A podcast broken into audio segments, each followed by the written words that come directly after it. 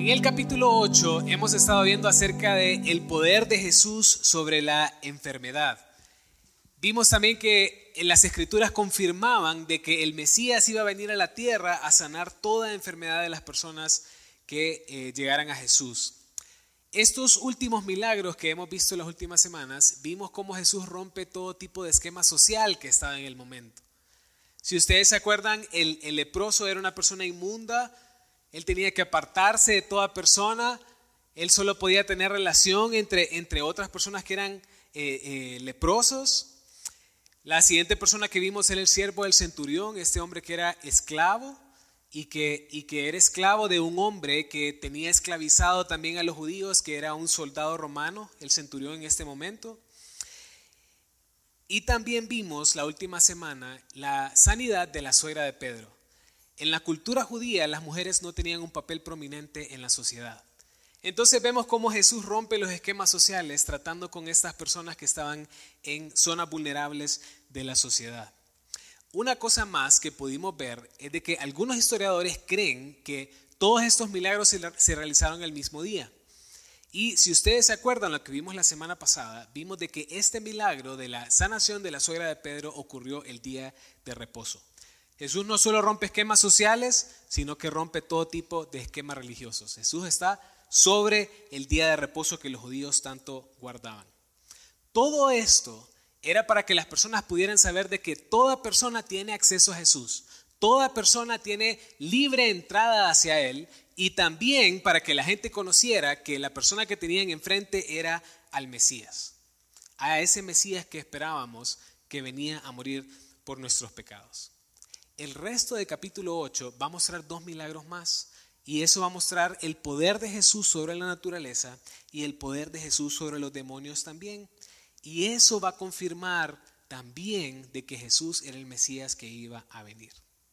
En medio de todo este capítulo, estamos viendo los cinco versículos que vamos a estudiar hoy. Y estos cinco versículos relatan la historia de tres hombres que se acercan a Jesús y le dicen que tienen deseos de seguirle a Él. Y esto suena como una buena noticia, pero la realidad es que estas personas terminan rechazando a Jesús cuando Jesús confronta lo que verdaderamente estaba en su corazón.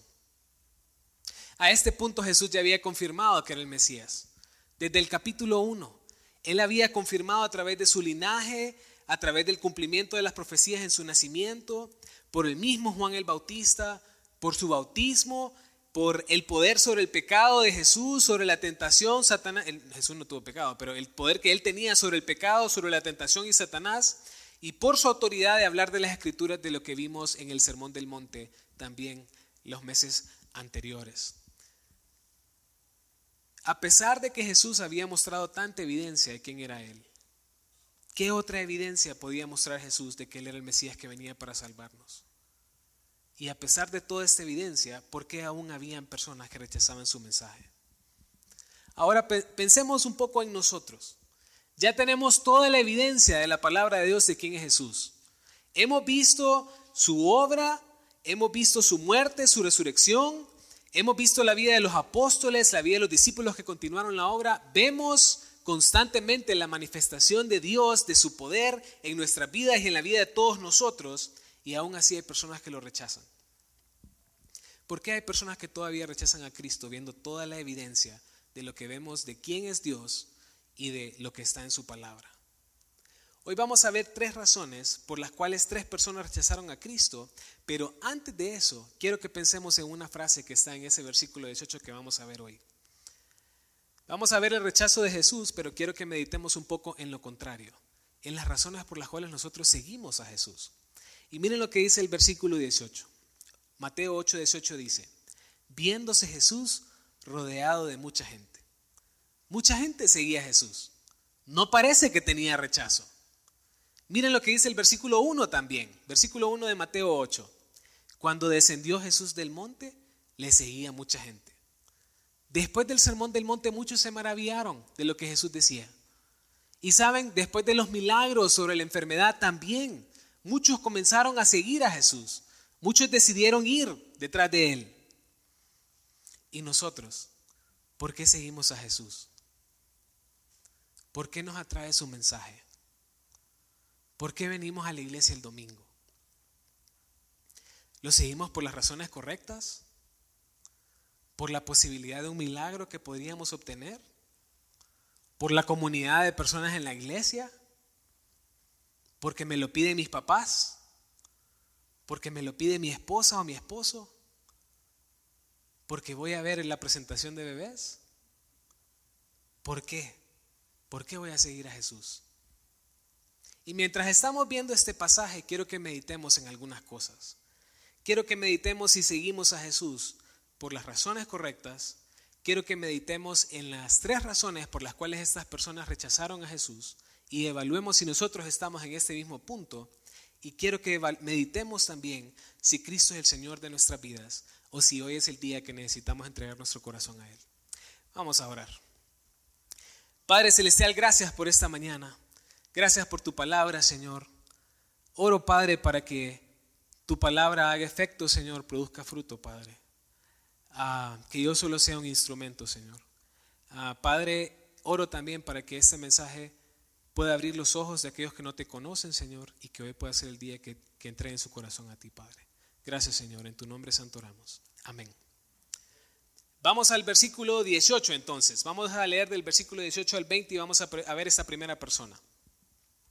Viéndose Jesús rodeado de mucha gente, mandó pasar al otro lado. Y vino un escriba y le dijo, Maestro, te seguiré a donde quiera que vayas. Jesús le dijo, las zorras tienen guaridas y las aves del cielo nidos, mas el Hijo del Hombre no tiene dónde recostar su cabeza. En este momento ellos estaban en Capernaum. Capernaum, si ustedes se acuerdan, Jesús incluso el Sermón del Monte lo hizo al lado del mar de Galilea. La noche anterior Jesús había sanado a todos los enfermos que habían estado con él. Y esto ocurrió justo después del día de reposo. Su popularidad había aumentado mucho y muchas personas le seguían a él. Pero más adelante, cuando vemos el milagro de calmar, eh, eh, pero en este momento Jesús le dice a la gente que tiene que pasar al otro lado del mar de Galilea. Ahora, esto iba a probar si verdaderamente ellos tenían un compromiso de seguir a Jesús. Pasar al otro lado del mar de Galilea era únicamente o por barco o tenían que caminar justo alrededor de todo el mar. Esto iba a comprobar si algunos verdaderamente querían seguir a Jesús o si esto les iba a costar porque iba a requerir un costo de movilizarse. Entonces, algunas personas en Marcos, cuando vemos el, el milagro de calmar la tempestad, en Marcos dice que algunos agarraron barcos y comenzaron a seguir a Jesús y estaban cerca de él porque no querían perderse lo que Jesús iba a decir. Pero justo antes de que Jesús se subiera al barco aparecen estas tres personas. Y miren la primera persona que nos muestra un relato. En este caso era un escriba. Y un escriba que le dice a Jesús, te seguiré a donde quiera que vayas. Y cuando esto ocurre, los discípulos posiblemente pensaron, lo logramos, metimos un golazo. Uno de los escribas quiere seguir a Jesús. ¿Y por qué era algo tan emocionante? Eh, eh, era tan emocionante porque los escribas eran la máxima autoridad espiritual de los judíos. Ellos eran los encargados de enseñar la palabra de Dios y de preservarla. Ellos incluso estaban encargados de sancionar a los fariseos si alguno de ellos iba en contra de la ley. Estudiaban mucho la palabra de Dios y eran muy firmes en seguir el sistema que ellos habían hecho. Siendo maestros de la palabra, ellos no seguían a nadie, sino que las personas los seguían a ellos y las personas tenían que obedecer todo lo que ellos decían. Pero a lo largo de los evangelios vemos que los escribas y que los fariseos eran los que presentaron mayor oposición a Jesús. Entonces cuando nosotros pensamos que un escriba quería seguir a Jesús, podríamos pensar que este fue un momento de mucha alegría para los discípulos de Cristo. Y más aún por la frase que está utilizando este escriba. Porque te seguiré donde quiera que vayas, pareciera como que verdaderamente se quiere entregar completamente a Jesús. Pero ¿por qué hace esta afirmación el escriba? Saben, muchos se maravillaban por la doctrina de Cristo y muchos se maravillaban también por sus milagros. Al punto que las personas comparaban a Jesús con los escribas. Miren lo que dice Mateo 7:28. Dice, y cuando terminó Jesús estas palabras, la gente se admiraba de su doctrina, porque les enseñaba como quien tiene autoridad y no como los escribas. Todo lo que Jesús había hecho, todo lo que Jesús había hablado y demostrado a través de los milagros, eso traía atracción a las personas que lo escuchaban, atracción a las personas que estaban viendo lo que él estaba haciendo. Hoy en día muchas personas al escuchar lo que puede hacer Dios y lo que puede hacer Jesús también se maravillan de él. Escuchan de que la palabra de Dios habla acerca de la vida eterna y algunas personas quieren saber cómo poder obtenerla también. Algunas personas ven algún milagro que Dios hace que la ciencia no explica y los atrae también. Algunas personas ven el amor de los verdaderos cristianos y quieren conocer más acerca de eso. Pero saben, la realidad es que eso que atrae no es suficiente. No se trata de ser afín a las cosas que nos atraen de Dios, se trata de una vida completamente entregada a Él, a pesar del costo que pueda traer. Y miren lo que le contestó Jesús en el versículo 20. Jesús le dijo, las zorras tienen guaridas y las aves del cielo nidos, mas el Hijo del Hombre no tiene dónde recostar su cabeza. Solo me imagino la reacción de los discípulos en este momento.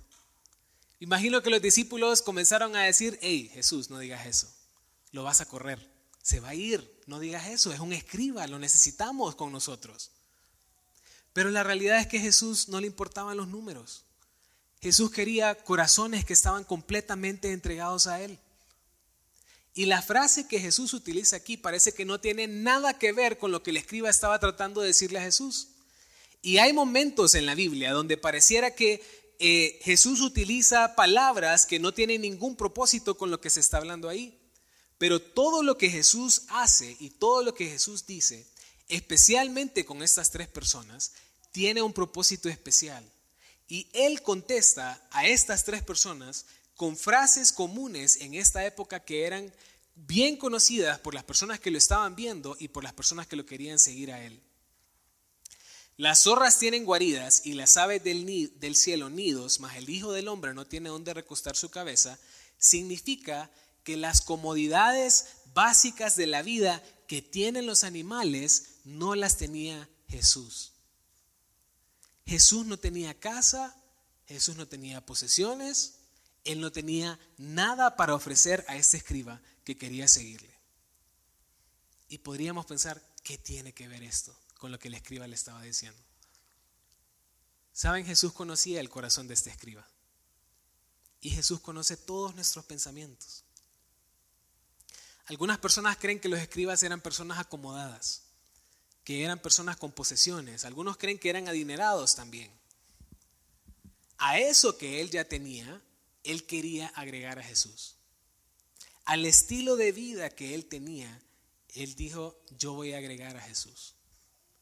¿No pensamos muchas veces así nosotros? Queremos obtener todo lo que nos ofrece este mundo y agregar a Cristo a nuestro corazón, agregar a Cristo a nuestro estilo de vida. Queremos alcanzar todo lo que nos ofrece eh, esta vida y a eso agregar las promesas y bendiciones de la palabra de Dios sin seguir a Cristo de todo corazón. ¿No actuamos muchas veces así nosotros? Y la Biblia nos habla de estas personas que quieren seguir a Cristo, pero la, la verdad es que su corazón está en otro lado. Hay una hay una parábola en Mateo capítulo 13 que es la parábola del sembrador. Y esa parábola nos muestra que el sembrador es Cristo. Y Cristo es aquel que anda regando la semilla. Y la semilla es el Evangelio y la palabra de Dios. La primera persona, esta primera semilla, cayó junto al camino y vinieron las aves y la comieron. La segunda semilla se parece a lo que ocurre con este escriba que nosotros estamos viendo aquí. Miren lo que dice Mateo capítulo 13, versículo 5. Dice, parte cayó en pedregales donde no había mucha tierra y brotó pronto porque no tenía profundidad de tierra, pero salido el sol se quemó y porque no tenía raíz se secó. ¿Qué ocurrió con esta semilla entonces? Cayó en tierra donde habían muchas piedras, pedregales. Comienza a brotar. Pareciera que es algo real, Pareciera que es algo genuino, Pero como no tenía profundidad de raíces por el tipo de tierra en el que había caído, sale el sol y se quemó. En Honduras usamos la frase llamarada de tusa. Para los que no saben, la tusa es lo que cubre el elote. Y cuando la tusa se, se enciende, hace una llama intensa, pero de cortos segundos. Se apaga con mucha facilidad. Eso es lo que estaba ocurriendo con este escriba. ¿Y cómo sabemos que este era el caso de él? Miren unos versículos más adelante, Mateo capítulo 8. ¿A dónde vuelve a aparecer este escriba? No volvió a aparecer.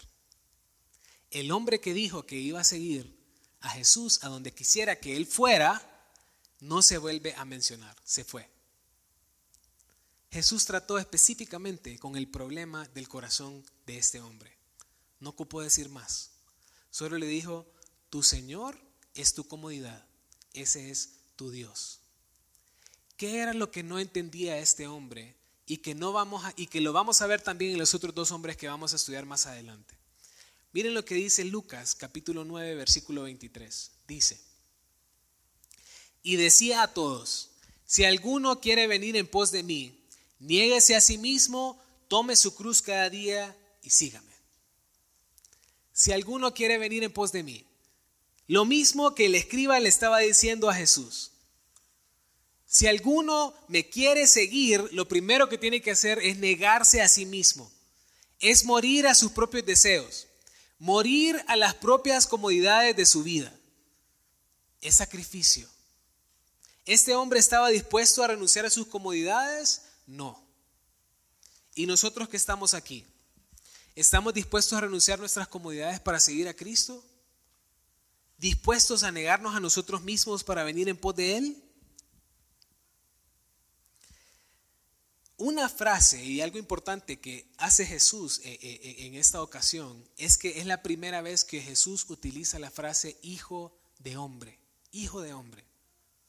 La primera vez que aparece en la Biblia es en Daniel capítulo 7, versículo 13. Miren lo que dice ahí.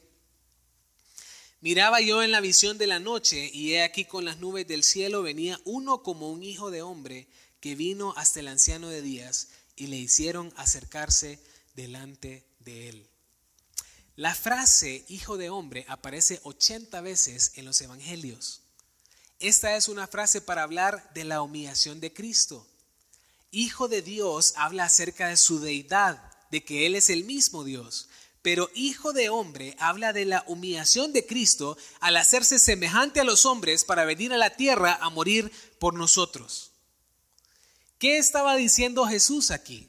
Estaba diciendo, yo siendo Dios, yo siendo Dios, me humillé para venir a la tierra a morir por ustedes y siendo Dios en mi humillación, no tengo ni dónde recostar mi cabeza. No tengo mis necesidades básicas satisfechas. Y si así estoy yo y me quieres seguir, tienes que estar dispuesto a renunciar a tus comodidades también. Y miren qué, interesante esto, porque Jesús no diluyó el mensaje para que este hombre le pudiera seguir. Jesús no se lo hizo más fácil para decir que un escriba lo siguiera a él, para decir que un escriba era discípulo de Cristo. Y nosotros, ¿por qué a veces diluimos el mensaje del Evangelio cuando lo compartimos? ¿Por qué queremos hacer las cosas más fáciles de lo que nos muestra la palabra de Dios? Solo para decir que tenemos más personas o para un número. Nuevamente, no se trata de números, se trata de corazones completamente entregados a Jesús. ¿Saben? La Biblia nos muestra aparte de lo que hemos visto, otros pasajes de lo que significa seguir a Jesús.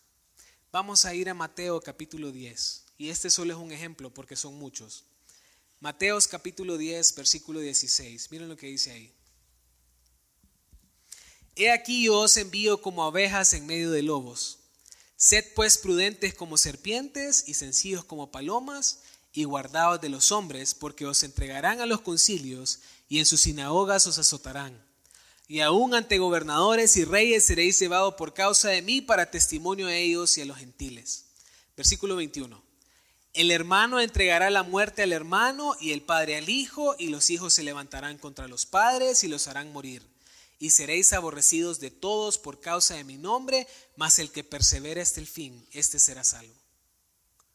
Miremos la lista otra vez. Enviados como ovejas en medio de lobos, entregados a los concilios, serán azotados, serán llevados ante gobernadores, seremos perseguidos por nuestra propia familia y aborrecidos por todos por causa del nombre de Cristo. ¿Este mensaje es atrayente? Aún así, ¿estamos dispuestos a seguir a Cristo? ¿Estamos dispuestos a pagar el precio? Este hombre mejor se fue. No lo quiso pagar. ¿Estamos dispuestos a tomar el costo por seguir a Cristo?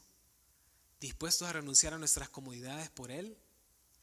Vamos a ver el segundo hombre, versículo 21 y 22. Miren lo que dice ahí. Otro de sus discípulos le dijo, Señor, permíteme que vaya primero y entierre a mi padre. Jesús le dijo, sígueme, deja que los muertos entierren a sus muertos. Y la primera persona rechazó a Jesús por comodidad y esta segunda persona vamos a ver que rechaza a Jesús por alcanzar o por querer alcanzar riquezas. Y comienza el versículo 21 hablando de que este era otro discípulo. Ahora, esto no habla de que él era uno de los doce discípulos o que era un verdadero discípulo de Cristo, sino que simplemente menciona a alguien que seguía a Jesús. Y este hombre se acerca a Jesús y le dice, Señor, permíteme que vaya primero y entierre a mi padre. Pues podríamos pensar de que esta es una petición razonable. Todos tenemos derecho a ir y eh, eh, enterrar a nuestros padres cuando ya no estén con nosotros. Los judíos eran personas que no embalsamaban a los muertos. Ellos tampoco preparaban a los muertos con formalina como lo hacemos hoy para el velatorio y para el entierro. Ellos tenían que hacerlo, tenía que ser algo muy rápido. O sea, podríamos pensar de que lo que estaba pidiendo este hombre le iba a tomar tal vez dos días. Pero otra cosa de la tradición judía es de que ellos tenían que tomar 30 días de luto si se moría su papá o se moría su mamá. Otra cosa de la tradición judía es de que parte de honrar a sus padres y a su madre era la manera como se sepultaban también. Teniendo todo eso en mente, podríamos pensar de que el lapso de la petición de este hombre involucra un mes, tal vez. No puedo ir en este momento, pero regreso después, regreso en un mes. Pero la petición de este discípulo era un poco diferente a lo que podemos ver simplemente con esta frase. Esta frase todavía se utiliza en el Medio Oriente. Todavía. Se cuenta la historia de un misionero que estaba en Turquía y se encuentra a un hombre, eh, a, un, a un hombre turco joven que tenía muchas posesiones y lo invita a un viaje misionero por Europa. Ahora, el propósito de este misionero de llevar a este joven era como para convertirlo en un Timoteo, para prepararlo, enseñarle la palabra de Dios para que él después saliera al campo misionero. Pero este hombre turco le dijo, debo enterrar primero a mi padre. Y el misionero se asustó y le dijo, bueno, discúlpame, no sabía que tu papá se había muerto, eh, lo siento mucho, espero no haber sido insensible. Y este hombre le dijo, no, mi padre está vivo. Esta simplemente es una frase que utilizamos. Lo que significa es, yo debo estar cerca de mi padre para que un día yo pueda continuar con la responsabilidad del negocio familiar. En ese momento yo voy a recibir mi herencia. Entonces la frase, permíteme que vaya primero y entierre a mi padre, significa, debo esperar mi herencia y luego te voy a seguir. Una vez que obtenga las posesiones de mis papás, entonces tendré lo suficiente para seguir a Jesús. Primero voy a alcanzar lo que todo lo que este mundo ofrece para que en el tiempo de mi retiro, en el tiempo que me sobra, en el tiempo de mi vejez, ahí voy a seguir a Cristo. ¿Y qué le contestó Jesús? Miren lo que dice el versículo 22. Jesús le dijo, sígueme, deja que los muertos entierren a sus muertos. Ahora, ¿cómo es que un muerto puede enterrar a otro muerto? ¿Se puede? No. ¿Qué significa entonces? Significa que deja que los muertos espirituales se encarguen de enterrar a los muertos físicos. Eso es lo que está diciendo ahí. Pero quiero que miremos una frase que nos agrega Lucas también. Vamos a Lucas capítulo 9 versículos 50, 59 y 60. Lucas le agrega algo interesante a esto. Dice, y dijo a otro, sígueme. Él le dijo, Señor, déjame que primero vaya y entierre a mi padre. Jesús le dijo, deja que los muertos entierren a sus muertos y tú ve y anuncia el reino de Dios. ¿Cuál es la frase que le agrega Lucas? Y tú ve y anuncia el reino de Dios. ¿Qué le estaba diciendo Jesús a esta persona aquí? Deja que el mundo se encargue de las cosas del mundo y tú encárgate de las cosas del reino de Dios. Nosotros no nos detenemos por las cosas de este mundo porque nuestra mirada no está aquí. Nuestra responsabilidad es anunciar el reino de Dios porque sabemos que nuestra morada eterna está allá. Y por eso la palabra de Dios nos dice en Colosenses 3 del 1 al 3, dice, si pues habéis resucitado con Cristo, buscad las cosas de arriba donde está Cristo sentado a la diestra de Dios, poned la mira en las cosas de arriba y no en las de la tierra porque habéis muerto y vuestra vida está escondida con Cristo en Dios. ¿Dónde debe estar puesta nuestra mirada entonces? ¿Cuál debe ser el propósito de nuestra vida? ¿Estamos enfocados en las riquezas que nos ofrece este mundo o estamos, o estamos enfocados en buscar la voluntad de Dios en nuestra vida? ¿Hemos muerto a las cosas de este mundo? Ahora, esta frase no significa que como creyentes no podemos ir a funerales o no podemos ir a, entierros o no nos tenemos que encargar del sepelio de nuestros padres. No significa eso. Sino que lo que significa es que esperar la muerte de mis padres para esperar una herencia es parte del sistema de este mundo de los muertos. Y nosotros no somos parte de él. Nosotros somos llamados al reino vivo, un reino que permanece eternamente. Y nuestra responsabilidad como ciudadanos del reino únicamente es anunciar de Cristo Jesús a las demás personas. Anunciar su evangelio. Esa debe ser nuestra prioridad. ¿Y qué pasó con este hombre? Miren más adelante los versículos. No se vuelve a mencionar. Así como el hombre que prefirió su comodidad antes que Cristo, este hombre que prefirió la herencia, la posibilidad de la herencia de su padre, tampoco se vuelve a mencionar porque se fue. Hace un par de semanas en el grupo de jóvenes estuvimos hablando acerca de el, el joven rico. El joven rico se le acerca a Jesús y llega con una pregunta y le dice, ¿qué haré para heredar la vida eterna? La pregunta correcta para el hombre correcto. Y Jesús comienza confrontando el corazón de este hombre para que él se diera cuenta de que había pecado y que él no cumplía los mandamientos como dice la palabra de Dios. Este joven rico no quiso reconocer su pecado, entonces Jesús le mostró específicamente cuál era el Dios de su corazón. Marcos capítulo 10, versículo 21.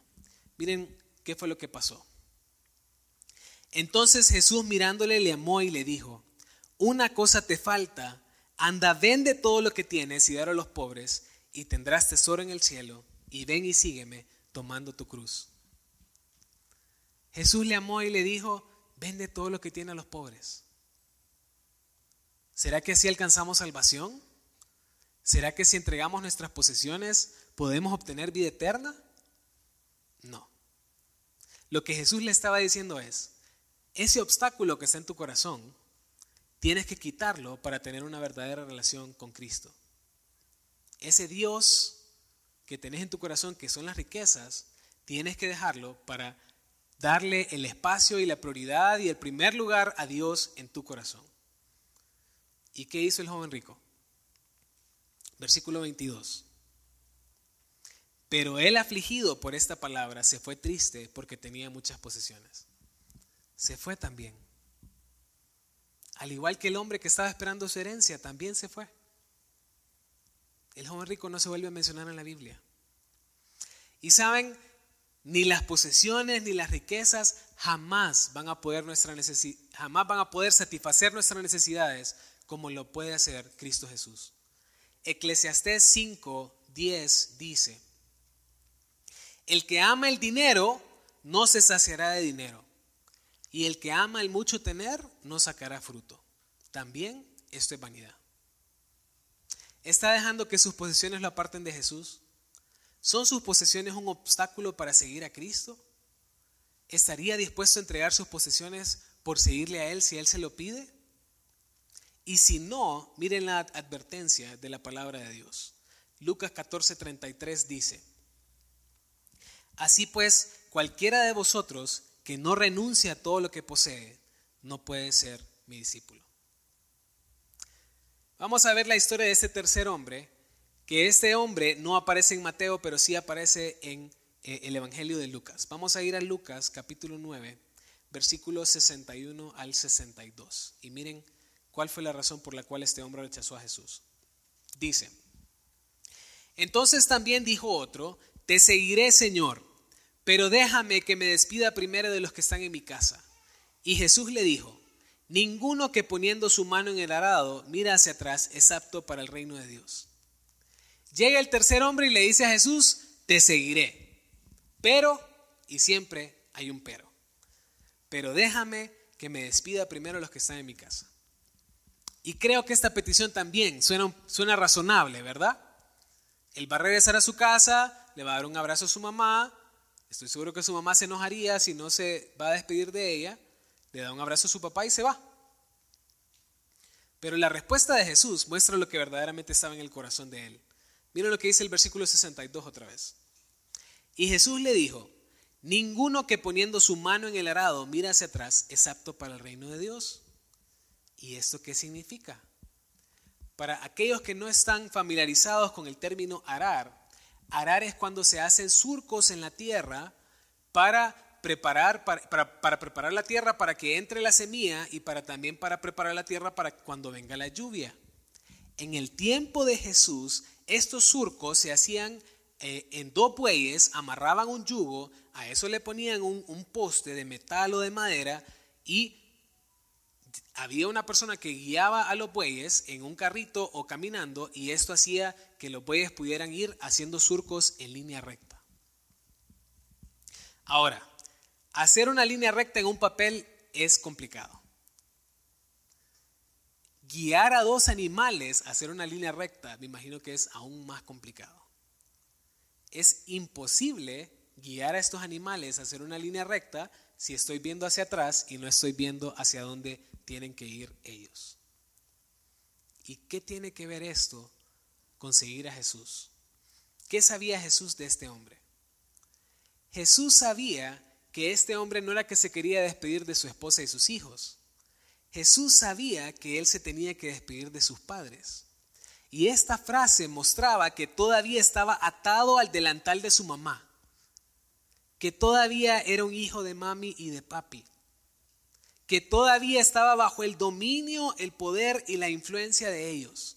El hecho de regresar a su casa, a sus padres, era para preguntarles, para saber si ellos estarían de acuerdo con que él siguiera a Jesús para no tener el rechazo de su familia. Y la realidad es que muchas veces dejamos que la presión de nuestra familia dicte, dicte nuestras decisiones principalmente si van en contra de las tradiciones o si van en contra de las creencias de nuestra familia. Este hombre no quería que su familia lo rechazara si decidía seguir a Cristo. Y hoy hay muchas personas así, con miedo, con miedo de lo que pueda decir o hacer la familia contra nosotros. Miedo a que nos aparten y nos dejen de invitar a las reuniones familiares. Miedo a que nos rechacen o miedo a que no nos acepten. Pero ¿qué dice la palabra de Dios? Lucas 14, 26 dice, si alguno viene a mí y no aborrece a su padre y madre y mujer e hijos y hermanos y hermanas y aún también su propia vida, no puede ser mi discípulo. Si no estamos dispuestos a darle el primer lugar a Dios en nuestro corazón, no podemos ser sus discípulos. Y la palabra aborrecer suena un poco fuerte porque significa odiar. ¿Será que Jesús nos llama a odiar a nuestra familia? No, porque la palabra de Dios no se puede contradecir. Si la Biblia misma también nos dice que tengo que amar a los demás como a mí mismo. Ese es el segundo mandamiento. Lo que significa es que yo no voy a dejar que mi amor por otros, por cualquier otra persona, sea un obstáculo para que Dios sea el primer lugar en mi vida. Lo que Jesús me está pidiendo aquí es entrega total. Jesús no quiere un compromiso a medias. No existen discípulos a medio tiempo. No podemos dejar que nuestra familia, nuestras posesiones o nuestras comodidades nos aparten de Jesús. ¿Rechazamos a Cristo por lo que pueda pasar por lo que pueda pensar nuestra familia? ¿Dejamos que nuestra familia sea un obstáculo para seguir a Jesús? ¿Tenemos miedo al rechazo de nuestra familia? Y con estas tres historias podríamos pensar, bueno, ellos iban con el deseo de seguir a Jesús y Jesús los rechazó. Jesús los apartó. Pero miren lo que dice Juan 6:37. Dice, todo lo que el Padre me da, vendrá a mí, y al que a mí viene, no le echo fuera. ¿A quién rechaza a Jesús? A nadie. A nadie. Aunque estas personas parecía que querían seguir a Jesús, esto solo era de palabra. No era algo real. Su corazón estaba en otra parte. O entregamos nuestras vidas completamente a Dios y seguimos su palabra y le obedecemos, o nos alejamos de Él tristes, como lo que hizo el joven rico. ¿Hay algo que estorbe nuestra relación con Dios? MacArthur cuenta una ilustración bien interesante. Y se trata de un hombre que era un amo y tenía, este hombre tenía esclavos. Y este hombre un día estaba viendo a su esclavo y le dice, em, yo te veo que estás muy gozoso, que sos muy alegre, ¿qué es lo que tenés? Y le dice, yo tengo a Cristo, le dice. Y el amo le dice, ¿y cómo puedo conocer a Cristo? Dice. Bueno, le dice el esclavo, vaya póngase su traje blanco, venga a trabajar con nosotros al lodo y aquí va a conocer a Jesús. Y ese hombre le dijo, yo no, eso no lo voy a hacer. Un año después regresa a este hombre y le dice, eh, venía todo desesperado, venía, eh, tenía ciertos problemas y le dice, hey, yo veo que, que siempre estás alegre, que estás feliz, que estás gozoso, yo quiero tener eso que tú tienes. Y le dijo, yo solo tengo a Cristo, eso es lo que yo tengo. ¿Cómo puedo conocer a Cristo? Le dijo el amo. Tienes que ir a ponerte tu traje blanco, meterte al lodo a trabajar con nosotros y aquí va a conocer a Cristo. Él le dijo, no lo voy a hacer. Un poco tiempo después, este hombre regresa todo desesperado y le dice, ocupo conocer a Cristo. Y le dice, eh, el esclavo le dice, vaya, póngase su traje blanco, venga a trabajar con nosotros en el lodo y va a conocer a Jesús. Y el amo le dijo, esta vez lo voy a hacer. Y el esclavo le contestó, no lo tiene que hacer. Y el amo le dijo, ¿qué quiere decir que no lo tengo que hacer? El esclavo le respondió, solo debe estar dispuesto a hacerlo. Saben, tal vez Dios no nos quiere apartar de nada, pero sí tengo que estar dispuesto a hacerlo. Si Jesús me pide algo, tengo que estar dispuesto a dárselo. Si Jesús me pide todo, tengo que estar dispuesto a dárselo, porque Él dio su vida por mí, por mis pecados. ¿Saben? Esto me recuerda también a la historia de Abraham con Isaac. Dios le prometió a Abraham un hijo y Dios se lo dio. Pero llegó un punto donde parecía que la relación con Isaac podía ser un obstáculo para la relación de Dios y Abraham. Entonces Dios probó su corazón y se lo pidió. Le pidió a su único hijo. ¿Y qué hizo Abraham? Lo entregó y levantó el cuchillo y Dios lo detuvo. Dios no le quitó su hijo, pero sí probó su corazón. ¿Cómo puede Dios probar nuestro corazón entonces? ¿Qué es lo que puede estar tomando ese primer lugar en nuestra vida? Y usted que está hoy aquí, ¿es un verdadero discípulo de Jesús? ¿Ha examinado toda la evidencia de quién es Jesús? ¿Ha visto sus enseñanzas, sus milagros, su obra en la tierra, su muerte, su resurrección, su amor, su misericordia? ¿Hay algo más que Jesús tiene que hacer para probar quién es Él y probar que todo lo que promete su palabra es real? Y usted que está aquí hoy y que no tiene una relación con Cristo, ¿por qué lo sigue rechazando? ¿Qué es lo que lo detiene? ¿Vale la pena aferrarse a eso? ¿Vale la pena aferrarse a algo que nos ofrece este mundo? Más por lo que nos ofrece Jesús y lo que nos ofrece Dios. Si usted no conoce a Jesús hoy, hoy es el día de salvación. Hoy puede conocerle. Hoy puede entregar completamente su corazón a Él. Hoy puede comenzar a seguirle. Pero que sea algo real. Que no sea como esos discípulos que dijeron que le iban a seguir. Que sea de corazón. Que esté dispuesto a dar todo por Jesús. Juan 7:40 dice, y esta es la voluntad del que, del que me ha enviado, que todo aquel que vea al Hijo y cree en Él tenga vida eterna y yo lo resucitaré en el día postrero. ¿Quiere conocer a Jesús?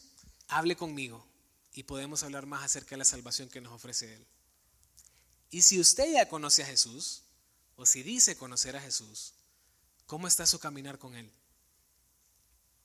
¿Hay alguna comodidad, posesión o alguna relación que esté estorbando su caminar con Cristo? ¿Vale la pena mantenerlo? ¿Estaría dispuesto a dejarlo? Y si no está dispuesto a dejarlo, ¿es un verdadero creyente? ¿Sigue a Jesús por las razones correctas? ¿Es Cristo verdaderamente el Señor de su vida? Mi oración es que podamos hacer una iglesia, que estemos dispuestos a dar todo por Jesús, a ser verdaderos discípulos de Él, a caminar con Jesús por las razones correctas. Vamos a orar.